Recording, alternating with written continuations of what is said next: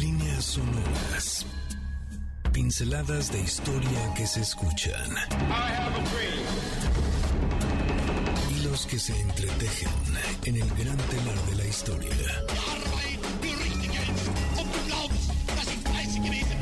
Eventos que definen nuestro presente y que nos transportarán al futuro.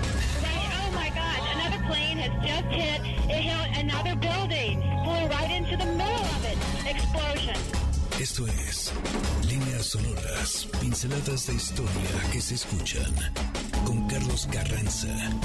Bienvenidos. Hola, ¿qué tal? Muy buenas tardes. Esto es Líneas Sonoras. Estamos en MBS 102.5 y bueno, ya habíamos regresado la semana pasada nuestra, eh, nuestro regreso triunfal navideño después de una época en la cual nos dimos unas vacaciones para disfrutar del Mundial. Ajá, lo disfrutamos muchísimo. Ajá, sobre todo en México. Ajá, fue todo una, es un espectáculo ver a México jugar. Ajá, pero bueno, ya estamos aquí. Ya estamos en una época navideña, ya pasaron los regalos. ¿Cómo les fue?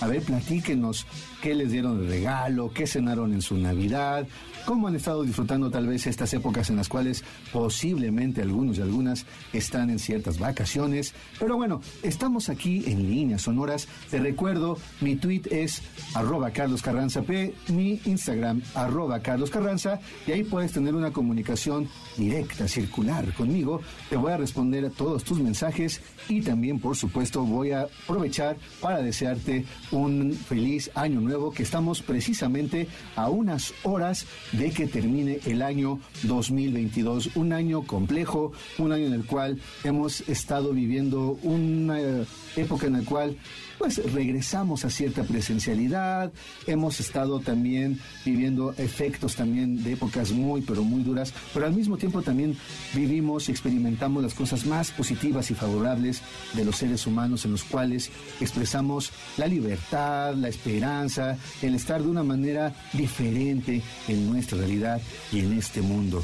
Así es que, amigas y amigos, esto es Líneas Sonoras en el preámbulo de la noche en la cual se nos va alejando el año 2022 y estamos por darle ya una buena bienvenida al año 2023. Pero bueno, hoy tenemos también una extraordinaria invitada para que no estemos solos el día de hoy.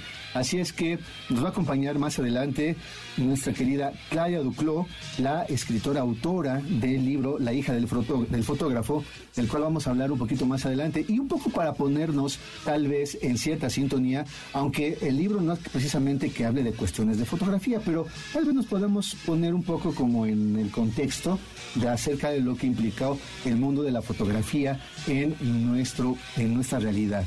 Aunque por lo general se le conoce a Daguerre como el precursor de esta expresión que ha llegado a tener, por supuesto, ciertos niveles artísticos, es la fotografía, el nombre de Joseph Nisefir Niepce debería de ocupar un lugar privilegiado en nuestra memoria. Y por ello, por supuesto, lanzamos esta línea sonora para recordarlo a él y a quienes hicieron posible que la fotografía fuera un verdadero tesoro para los testimonios documentales, así como para el mundo del arte. Este personaje logró obtener las primeras imágenes fotográficas en negativo y ya para el año 1827, en lo que se conoce como el positivo, gracias al procedimiento llamado heliografía. Existe una controversia acerca de cuál sería la primera fotografía. Aunque durante mucho tiempo se planteó que la primera de ellas es la que se conoce con el título Vista desde la ventana en Legras, fechada en 1826, el investigador, escritor y por supuesto un personaje increíble llamado Roland Barthes incluyó en su estupendo libro La cámara lúcida una imagen que llevaba por título La mesa puesta, firmada por el mismo autor, es decir, Niepce, en el año 1822. Así es que bueno, ya tú, si tienes la oportunidad de ir a investigar un poquito más, si te ha despertado un poco la curiosidad, podrás darte cuenta de que esos primeros años de la fotografía o de los primeros intentos por llevar a cabo lo que posteriormente será conocido como la fotografía es un terreno que tiene todavía la posibilidad de muchísima exploración y que nos permite, claro, levantar la suspicacia de ciertas historias, quizá algunas leyendas, anécdotas que están todavía por ser descubiertas. Hay algunos investigadores no obstante, que han planteado en el museo que lleva el nombre precisamente de este personaje, Joseph Nievs, es un museo que además es muy interesante y tiene una página que la puedes buscar en línea y de verdad puedes encontrar material fantástico si es que este tema te entusiasma de alguna manera. Ellos dicen que la primera imagen fue la que logró al capturar llamada La visión del paisaje desde su ventana y que la tituló como Retin, es decir, una observación muy específica. Ahí están los diferentes datos.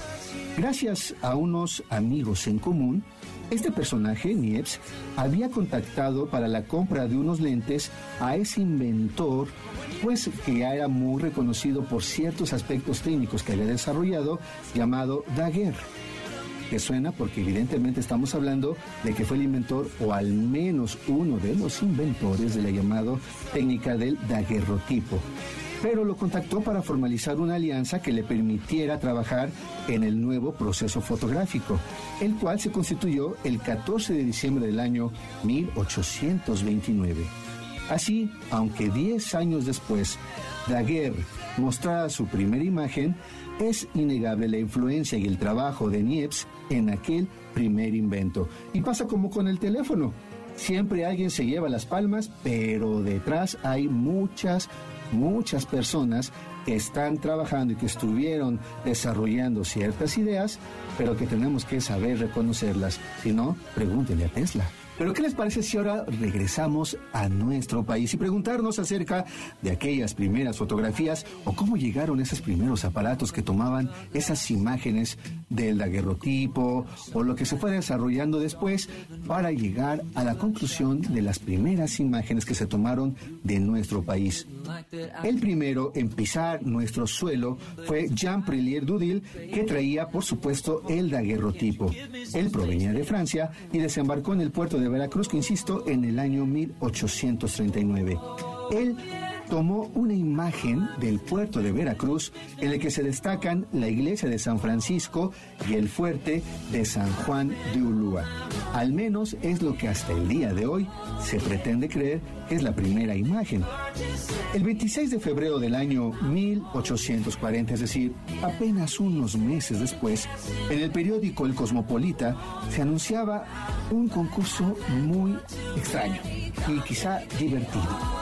Ese concurso tenía por premio un aparato firmado por un tal Louis-Jacques Daguerre. Es decir, se quería llevar a cabo un concurso en el cual el primer premio era una máquina, un daguerrotipo con 20 láminas para que alguien fuera el afortunado o la afortunada de poder tomar las 20 primeras imágenes, no solamente de su vida, sino posiblemente también de nuestro país. Y vamos a ir cerrando también estas primeras curiosidades para después ya darle pauta, por supuesto, a nuestra gran invitada, Claudia Doclo.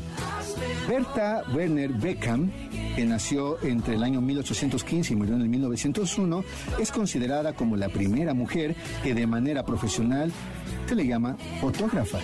Ella abrió un estudio de daguerrotipos en Leipzig y posteriormente en 1847 en Nueva York. Constance Fox Talbot fue la esposa de Henry Fox Talbot, que eso pues, puede ser un dato, pues calza, algo secundario. Sin embargo, él fue el inventor del calotipo y fue considerada como la primera mujer en tomar una fotografía con cámara fotográfica bajo este este mecanismo del llamado calotipo, por eso adquiere cierta relevancia. Anna Atkins también fue considerada como la primera mujer en ilustrar un libro con cianotipos, es decir, un antecedente de las fotografías. Y bueno, Dolores Martínez de Anda, la gran Lola Álvarez Bravo, que nació en el año 1903, es considerada como la primera fotógrafa de nuestro país. Y dice, yo era la, la única mujer que andaba brincando con una cámara en las calles y los reporteros se reían de mí, así que me volví gallo hasta llegar al año 1944 a realizar su primera exposición en Bellas Artes y en 1951 en su propia galería, en la cual también expuso las imágenes de Frida Kahlo. Esto es Líneas Sonoras. Vamos a hacer un una pequeña pausa. Estamos aquí en MBC 102.5 y volvemos con nuestra invitada Claudia Duclos. La historia es la ciencia de lo que nunca sucede dos veces. Paul Valery. President Kennedy has been assassinated. It's official now. The president is dead. despegues de líneas sonoras. En un momento, regresamos.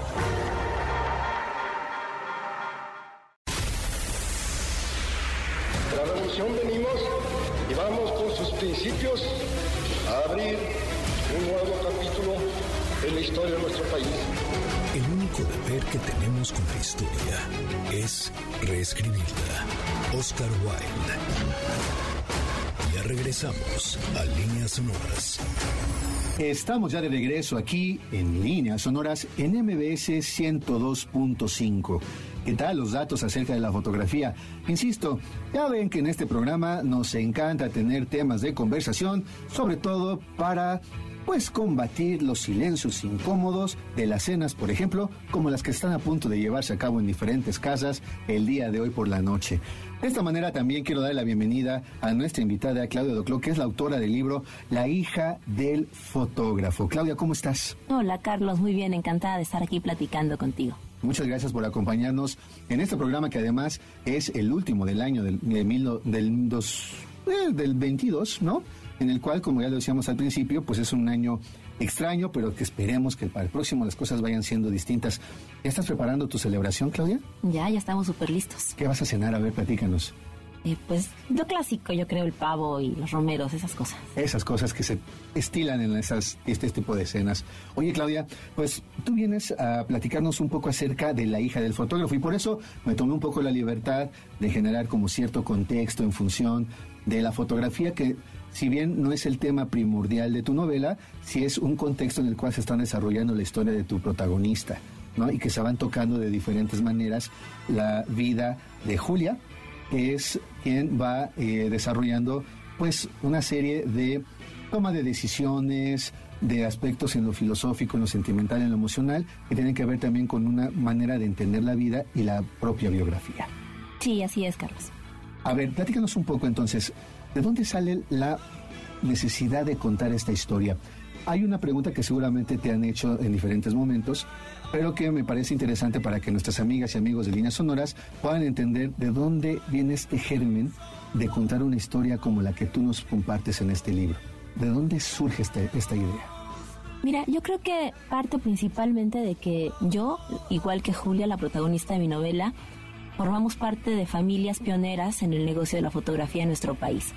Eh, y esto se, se aúna a una necesidad que me surge de pronto a mí de dejar una especie de registro de mi paso por la vida. Cuando me convierto en mamá, eh, a mí me, me- me nace esta urgencia de contarle a mi hijo. Yo dije, ¿qué tal que me muero? Y él no se va a enterar de quién fui yo por mí, sino por alguien más que se lo platique. Entonces mejor se lo voy dejando por escrito y comienzo a contarle mis andanzas, mi manera de ver el mundo. Y así es como arranca todo esto.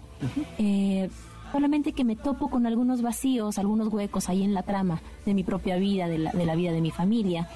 Y me veo orillada a recurrir a la ficción me veo orillada a empezar a inventar un poco, ¿no? Para llenar estos vacíos eh, de, de- de información. Y me enamoro, me enamoro de esta posibilidad de contar mentiras. Entonces lo que iba a ser una especie de autobiografía familiar terminó siendo una cosa completamente diferente y el resultado pues fue la hija del fotógrafo. que es finalmente literatura en sí misma, ¿no? De otra manera sería, pues tal vez un registro autobiográfico, más dirigido a lo documental. Entonces tú tenías una necesidad por tratar de generar la memoria de tu propia familia para compartirla con tus hijos.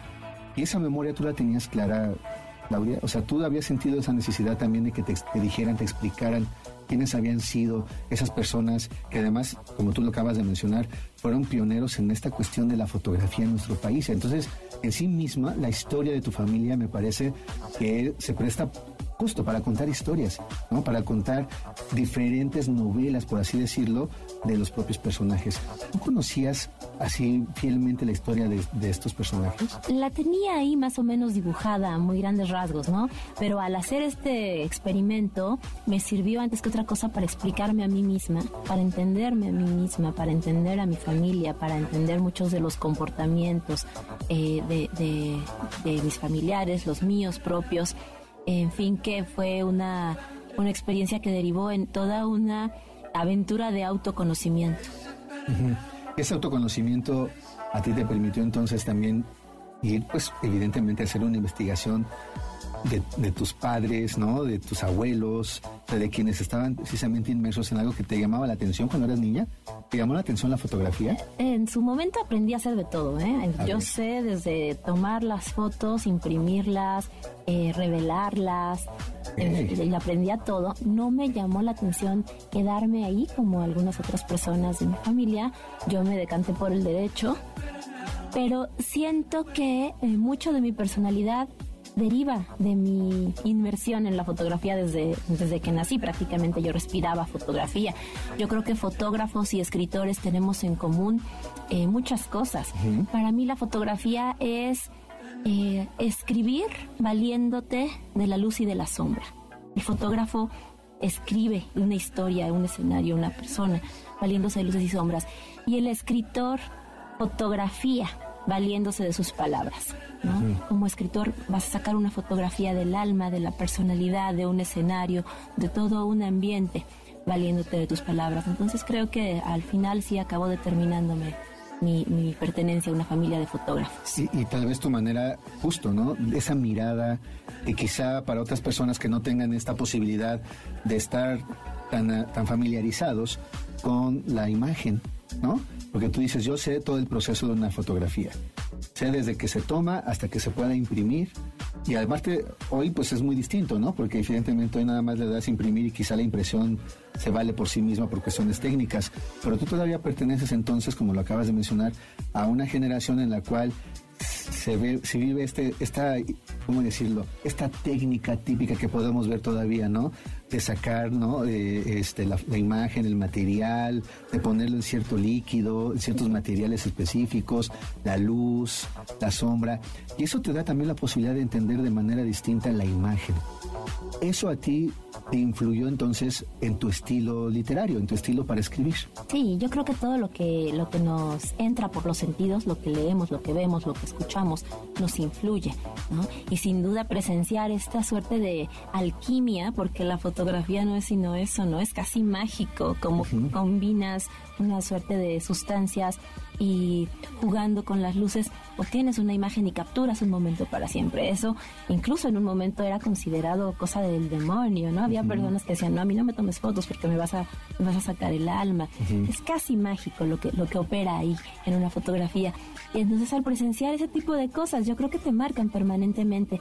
Y como tú decías, se necesita una sensibilidad muy especial, tanto para ser fotógrafo como para escribir esas historias yo creo que me robo esas, esas partes de mi, de mi paso por la fotografía y las acabo vertiendo en lo que hago después. En la, historia que nos vas compartiendo en La hija del fotógrafo. Tú ibas entonces con la idea de generar esos recuerdos, esa memoria, y a ti te iban contando historias, o tú veías otras historias. Eso es lo que alimenta precisamente a tu protagonista aunque nos dices también hay ciertos huecos que le vamos dando ya un tratamiento más en lo literario, como dices, ¿no? Contar mentiras, la ficción, esta oportunidad de recrear a los propios personajes, porque evidentemente es lo que le da el sentido a la literatura. alejarlo del, aspecto histórico para dar entonces un personaje completamente distinto y hacerlo ficticio. ¿Qué es lo que más te gustó en la construcción de tu personaje? ¿Qué fue lo que más te entusiasmó? Qué es lo que te enamoró de tu protagonista en el momento en el cual ella se va dando cuenta también y es consciente de su propia historia.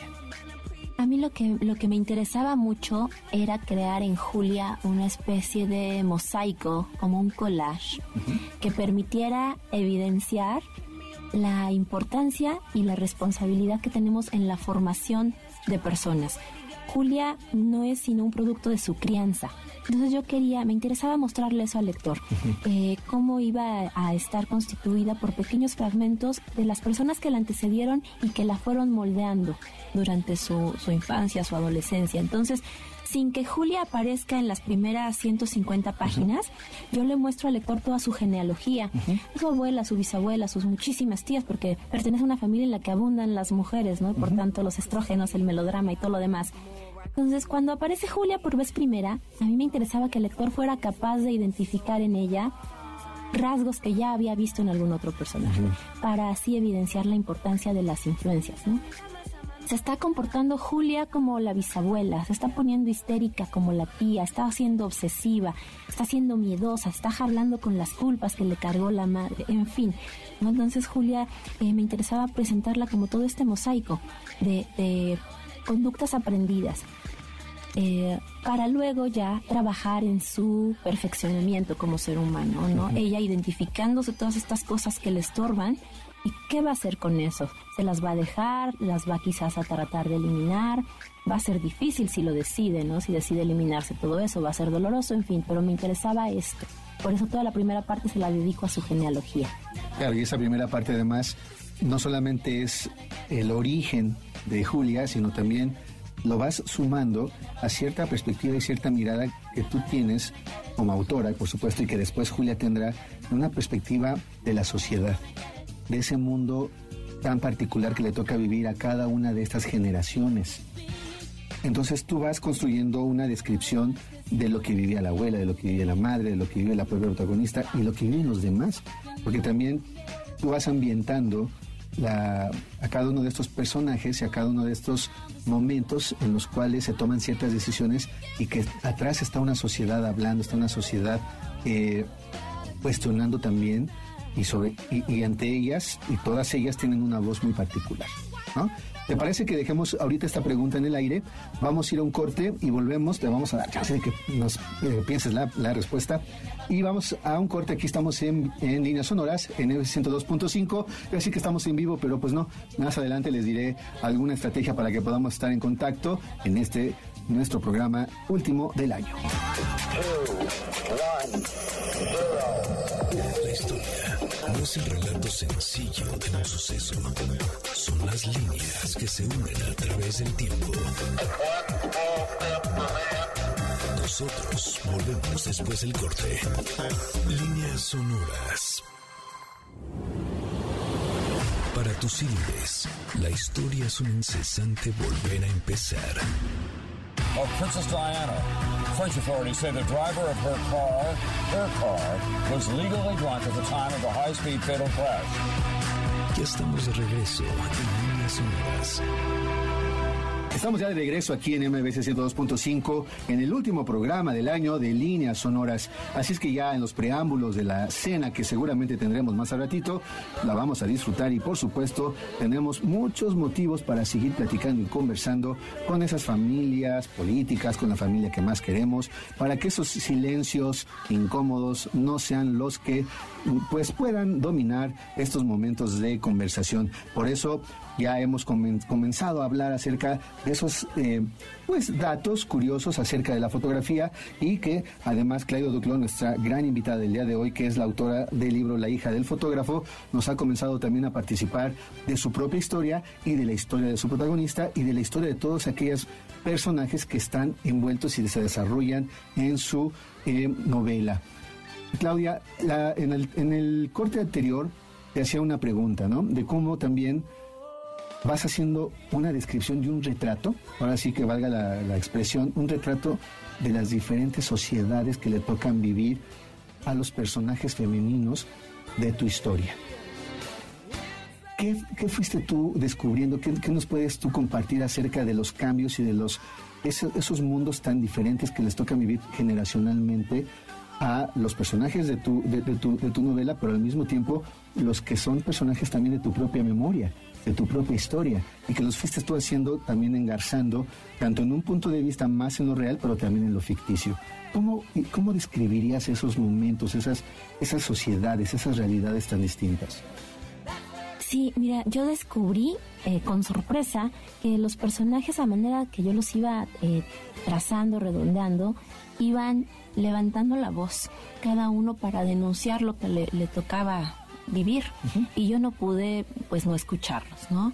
Eh, se, fueron presentando una suerte de, fotografías como si fueran imágenes Polaroid, así una suerte de instantáneas, en la que cada personaje describía muy bien su contexto sociocultural, cómo estaba siendo tratada eh, la mujer principalmente, que es en lo que me enfoco, en, en cada una de las décadas del siglo XX. Pero no únicamente la mujer, porque el estereotipo, porque al final La hija del fotógrafo es una, una novela que habla sobre estereotipos, es algo que nos afecta a todos, a hombres y a mujeres, ¿no?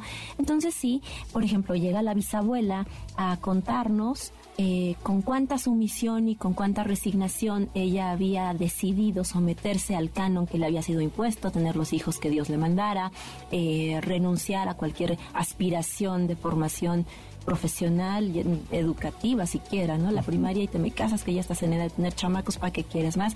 Que era lo, lo típico en Sí. cierto momento, ¿no? De la sociedad. Tal cual. Y del siglo XX, ni siquiera más hacia atrás. ¿sí?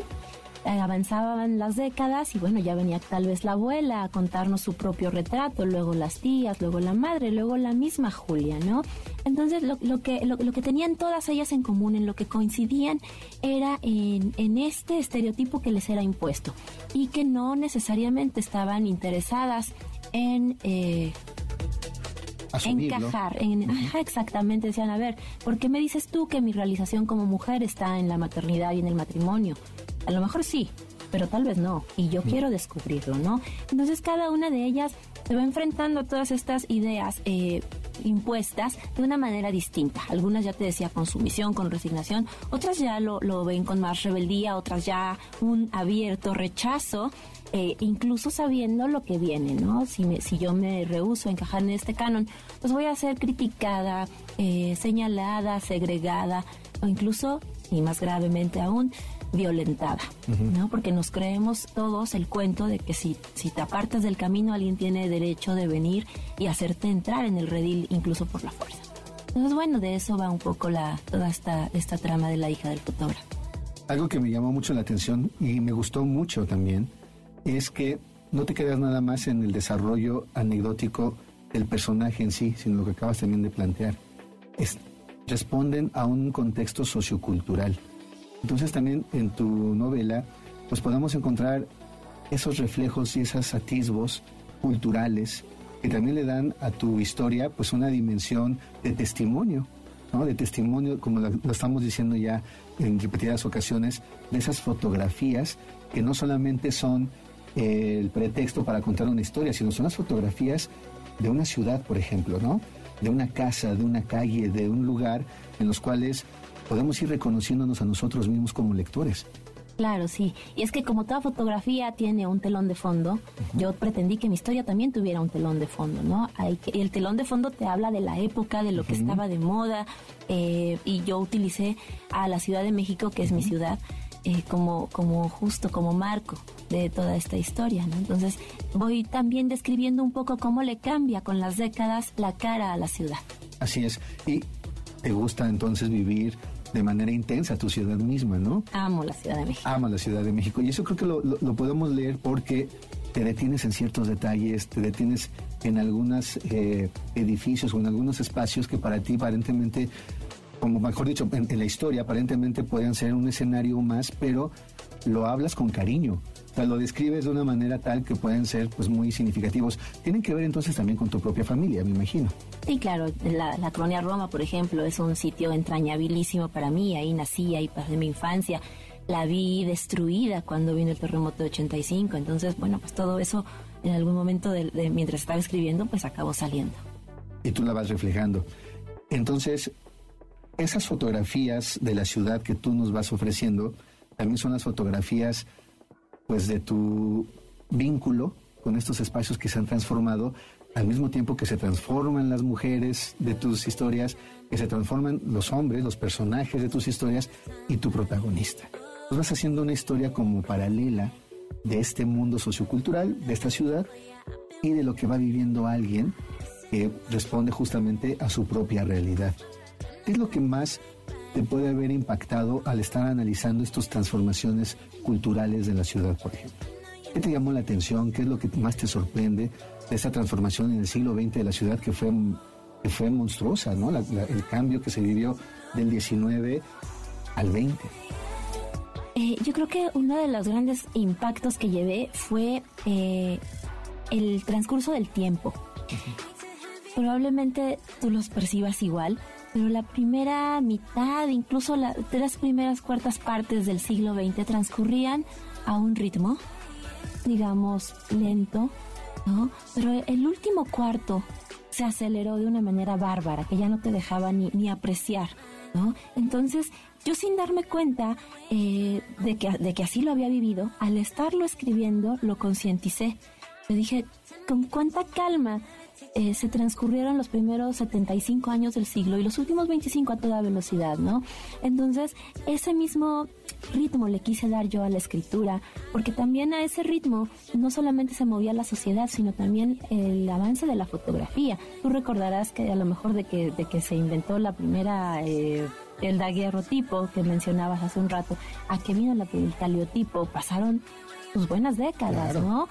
Y de pronto con, con la fotografía digital, de un día para otro tu cámara ya es obsoleta. Ayer tenías lo último y ahora ya lo que tienes es un vejestorio. Entonces todo eso me, me impacta y, y, traté de imprimirle ese mismo ritmo a la historia. Y, y, lo logras muy bien porque además se vuelve rapidísima, ¿no? Porque se desenvuelve la propia, eh, la propia historia de tal manera que cuando menos ves ya acabó el libro, ¿no? Oye, ¿y tienes pensado, o tenías pensado cuando ibas diseñando tu historia, eh, que la historia no termina? O sea, ¿has pensado en, en, darle vida, por ejemplo, a otros personajes de tu, de tu novela?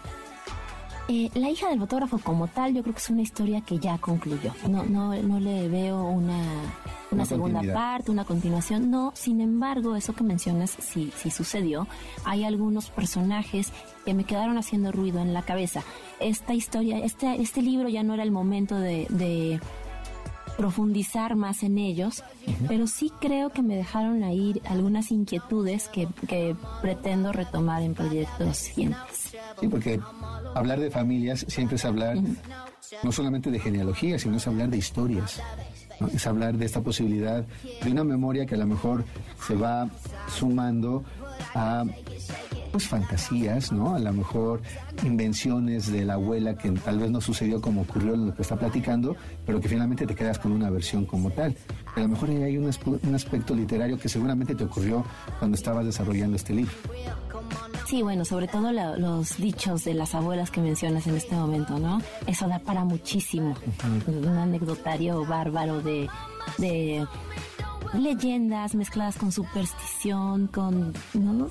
Padrísimo, da, da, para mucho. A ver, platícanos alguna que, te, que, que, tengas así a flor de piel. No, bueno, es que yo conviví muy de cerca, aparte tuve la fortuna de, de, tener a mi bisabuela durante muchos años, perdí a mi bisabuela a los 20 y a mi abuela a los 30, entonces recuerdo perfecto todo lo que me platicaban. Leyendas que pasaban en el, en el pueblo, ellas son de Michoacán, bueno, eran de Michoacán cuando se les aparecía el demonio en, en forma de un caballo, en fin, ¿no? Y cuando tú tienes nueve, diez años, pues te impacta. impacta sí, claro. sí, sí, son recuerdos que te quedan para siempre. Claro. ¿Qué te parece que va, regresamos con este tema que me parece increíble, que podemos también eh, ir desarrollando? Pero vamos a ir ahorita a un corte, eh, porque la gente tiene que ir a preparar un poco más de los romeros, que seguramente van a cenar a ratito. Estamos aquí en Líneas Sonoras, esto es MBC 102.5 el pasado directo a tus oídos a través de las líneas sonoras. En un momento continuamos.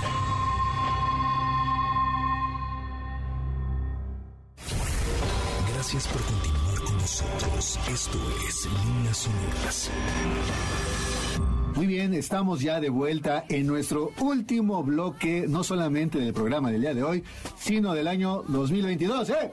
Muy bien, sobrevivimos al 2022 y ojalá el 2023 nos podamos escuchar como ya es costumbre todos los sábados a las 3 de la tarde y espero que en vivo. Pero bueno, ustedes sabrán que el día de hoy pues tenemos que andar cocinando el pavo, los romeritos, el bacalao. Pero bueno, a mí también el pozole este día me gusta. No sé, ¿a ti te gusta el pozole en la noche? Lo veo más nuevo? en septiembre. Más en septiembre. Sí. sí, yo creo que mi familia, hablando de familias, es un poco extraña porque sí es costumbre el pozole, pero bueno, hoy estamos en plena, en plena cuestiones de la cocina para que en unas horas ya recibamos con todo al año 2023. Y estamos aquí compartiendo este último programa con la querida Claudia Doclo, que nos ha estado hablando acerca de su interesante y sobre todo pues muy emotivo libro llamado La hija del fotógrafo, que nos ha pues ya compartido acerca de dónde surge la necesidad o la idea y cómo se ha ido desarrollando también este mecanismo en el cual los personajes, tanto femeninos como masculinos, van mucho más allá de la anécdota personal para convertirse también en un testimonio cultural de todo un siglo, como es el siglo XX, más allá del aspecto de la fotografía, como algo cultural que la propia Claudia Duclos vivió con su familia. Nos estabas platicando ya al término del, corte anterior que pues lo rico y lo jugoso que es esta eh, posibilidad de la literatura oral, como se le conoce.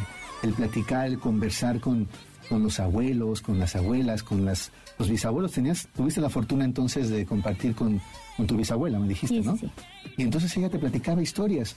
Sí, imagínate que ella me, me contaba llorando cómo llegaban los eh, revolucionarios a su pueblo y arrasaban con todo a su paso. Reclutaban a los hombres, hacían cualquier cantidad La de bola, con la, ajá, la bola, te vas para bola, ¿no? con las mujeres, como su mamá las bañaba en criolina para que olieran feo y quizá tal vez así repeler a los a los bandidos. En fin, que todo esto pues te marca y más que la ves llorando y te das cuenta de que a pesar de que le han transcurrido 80 años, ella lo sigue viviendo con mucho sufrimiento. Entonces cuando llega a mis manos cualquier eh, tomo de literatura revolucionaria, que además es de mi favorita, ¿no? Y, leo todas estas anécdotas, yo irremediablemente me acuerdo de mi bisabuela y lo sufro junto con el personaje de la novela como con ella lo sufrí en su momento. Oye, Claudia, qué interesante. Eh, ahora que te escucho, veo cómo tenías ya una cierta predisposición o una vena o el destino te llamaba, como algunos podrían decir, a tratar de hacer algo creativo, algo que tuviera que ver con la fotografía, que tuviera que ver con la literatura, porque creciste con historias. Eh, Creciste con estas historias de la narrativa oral que te platicaba tu bisabuela, por ejemplo, que seguramente tu abuela lo hacía, que tu madre seguramente también lo hizo, pero también la fotografía, y lo decías al principio, la imagen en sí misma cuenta historias. Entonces tú estás pues rodeada de tantas historias que podrías tú en un momento dado, y que lo hiciste en este libro, ir engarzando en una sola y que en la hija del fotógrafo nos lo vas compartiendo, pero que quizá van adquiriendo otras dimensiones y otros ecos y hay otras historias guardadas en tu corazón que quizá algún día nos puedas compartir. Y qué rico saberse parte de estas historias tan diversas y tan distintas, porque me imagino que cuando tú ves una fotografía, te vas inventando esa historia. ¿no? O tú podías preguntarle quizá a quien hubiera tomado esa imagen qué estaba pasando, ¿no? Sí, sí.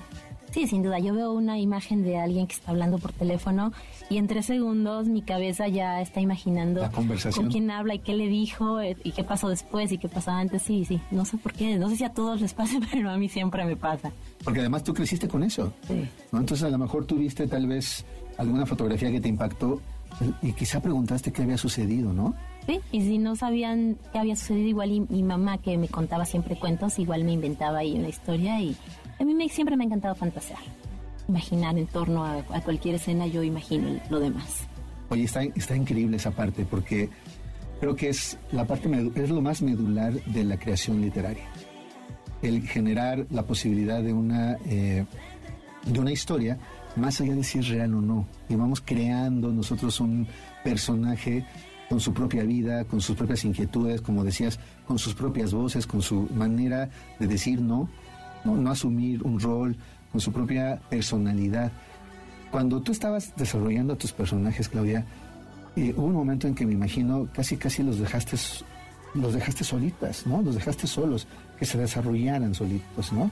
En su propia personalidad. Hubo un diálogo muy especial entonces con cada una de ellas, ¿no? Sí, sí, cada uno de ellos tenía su, su, su manera de ser, su manera de hablarme y también sus retos y sus desafíos. Había unos más renuentes a que yo entrara dentro de ellos por, por mí misma, por censura que yo misma me, me estaba autoimponiendo. ¿no?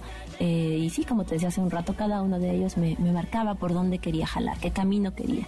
Muchos de ellos me- no, no les gustaba lo que estaba yo diciendo sobre ellos y me decían, no, a mí no me pongas en eso, en ese desenlace tan ridículo, no va conmigo, ¿no lo ves? Y yo decía, no, pues sí tienes razón, no va contigo. Entonces había que regresarse y, y hacerlo de una manera que le, que le quedara mejor, que le combinara mejor. Pero bueno, bueno, sí, fue toda una experiencia. Toda una experiencia. Sí. Oye, ¿es tu primer libro? Sí, es mi primera novela. Así es. Y me imagino que estuviste trabajándole muchísimo para que en un momento dado dijeras, esta es la historia. Sí, bueno, trae ocho años de trabajo. Ocho años. Sí, trae muchísima eh, revisión, reescritura, trae más borrado que escrito, eh, trae sangre y pellejo mío ahí entre las páginas y me deja este descubrimiento de que me gusta mucho escribir. Yo no sabía que me iba a gustar tanto escribir y ahora de verdad que ya no lo quiero dejar. No lo quieres dejar. Entonces, podemos esperar más obra, algún cuento, otra novela de Claudia Duclos. Ya estoy escribiendo otra novela, estoy por terminarla. Ah. Eh, Harper Collins está en mi casa editorial nuevamente interesada en ella eh, y sale a mediados de- del año que está por comenzar. Oye, ¿y va un poco por este tema o ya te estás yendo quizá a, a explorar otros, otros ámbitos? Sí, ya, ya estamos abordando otras, otras Otras temáticas. cuestiones. Y entonces estamos ante Claudio Duclos que de escuchar historias y de inventar historias nos comparte justamente el trabajo que hay detrás del escuchar y del crear, ¿no? Es la hija del fotógrafo. ¿Dónde lo podemos encontrar, Claudia? Pues está disponible, Carlos, en las principales librerías de nuestro país, en Gandhi, en Sanborns, en Gonville, en Sótano Péndulo. Por Amazon también lo pueden pedir, eh, físico o electrónico, les llega en un día si lo piden en físico y bueno, no hay pretexto, está por todos lados. No hay pretexto para que entonces ustedes lo puedan regalar en estos días en los cuales se acostumbra a intercambiar algo. O quizá, eh, ¿qué, qué es lo que se acerca? Tal vez Se los Ah, pues, los Reyes, Magos, ¿verdad? 14 Claro. de febrero. El- ah, es un gran regalo de Día de Reyes y es un gran regalo de 14 de febrero, porque además también hay detrás, Sí, como hay amor, historias amorosas en sí mismas, ¿no? Porque en sí mismo ese contar la historia ya es un acto de amor y creo que me, pare- me parece que ese es justo el colofón de tu libro, ¿no? Es el es un no solamente el rendir cuentas con la memoria, sino también es un acto de amor hacia la propia historia en lo personal y con cada uno de tus personajes y es una historia de amor a la ciudad y es una historia de amor a lo que has vivido en las calles, con las personas y con tu propia familia. Sí, sí, sí, es un canto de amor a, a la Ciudad de México, como dices, a la familia, a la tradición, a la herencia, a todo esto. Perfecto, Claudia. Oye, pues muchísimas gracias por habernos acompañado en este último programa de líneas sonoras del año 2022. Y bueno, a ver, ¿qué, qué, qué deseos vas a, a, a compartirnos en estos momentos para nuestros radioescuchas y nuestras radioescuchas? ¿Qué les podrías desear a quienes nos están escuchando en este día? Pues yo creo que justo ahora lo que mejor nos viene a todos es la salud. Ajá. ¿no? La salud y, y jamás perder la esperanza. Ah, está bueno, me parece que son dos cosas muy importantes, la salud y la esperanza. Así es que bueno, Claudia, ya nos dijiste tal vez que vas a cenar el día de hoy, ya vimos que a lo mejor no va a haber pozole en tu casa, en la mía sí. Muy bien. Ah, bueno, eh, seguramente ahí va a haber pozole, pero no sé por qué siempre hemos acostumbrado a eso. En fin, oigan amigas y amigos de Líneas Sonoras, pues vamos a cerrar como debemos hacer nuestro programa. ¿Qué les parece que a las tres primeras personas que me manden un mensaje por tweet o que nos pongan un tweet, es eso, mejor eso, pongan un tweet en el cual eh, arroben a Claudia Duclos. ¿Tienes Twitter, Claudia? Sí, ¿Cuál es con tu- mi nombre, Claudia Duclo. Así, arroba Claudia Duclos. Eh, ¿Cómo se dice? Ducloud, ¿verdad? Ducloud, se escribe Ducloud, de al principio y de al final. Ahí está, arroba Claudio Ducloud, y que evidentemente sea un mensaje en el cual, un tweet en el cual eh, pongan el hashtag líneas sonoras y por supuesto 902.5. A los tres primeros tweets le vamos a regalar tres libros de La hija del fotógrafo para que ya no haya pretexto de que se pongan a leer e inicien el año de la mejor manera posible. Amigas y amigos de Líneas Sonoras, ha sido todo un placer compartir con ustedes durante este año, así como ha sido un placer compartir contigo, Claudia, este último programa. Muchas gracias por acompañarnos. No, al contrario, Carlos, muchísimas gracias a ti. Me encantó estar aquí platicando contigo. Una felicitación enorme a todo tu auditorio y lo mejor para el año que comienza. Oye, y cuando venga tu siguiente libro, pues vienes, ¿no? Ay, encantadísima. Ya nos dejaste un poco con la intriga de ¿a dónde habrá caminado Claudia Duclos? ¿Verdad? Encantada. Que tengas un muy buen año, Claudia. Igualmente, Carlos, muchísimas gracias. Oigan, pues muchísimas gracias a todas y a todos quienes nos han acompañado durante este año. Gracias, por supuesto, a quienes han hecho posible que podamos llegar a ustedes cada sábado, gracias a Checo en la producción, gracias a Beto, gracias a todas aquellas personas que han estado operando con nosotros durante este año, gracias a Gina, que es quien ha también recibido sus llamadas. Gracias a todos los ingenieros que han estado también detrás de que esto sea posible cada ocho días. Gracias, por supuesto, a MBC 102.5. Pero, insisto, muchas gracias a ti que nos has regalado el privilegio de acompañarme durante este año todos los sábados a las 3 de la tarde en líneas sonoras y por supuesto espero ya encontrarte la próxima semana en vivo aquí en nuestras líneas sonoras para pues seguir platicando, seguir conversando y sobre todo quizá en una de esas seguir bailando como debe de ser y por eso te dejo con esta gran canción para agarrar fuego y agarrar la pista de esta noche en la cual cambiamos de calendario. Abrazos, que tengas un muy buen 2023. Por hoy, nuestro viaje ha terminado.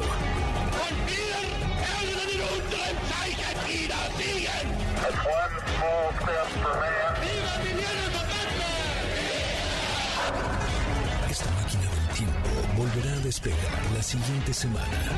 Los esperamos aquí, en líneas sonoras, pinceladas de historia que se escuchan. Martin Luther King 20 minutes ago died.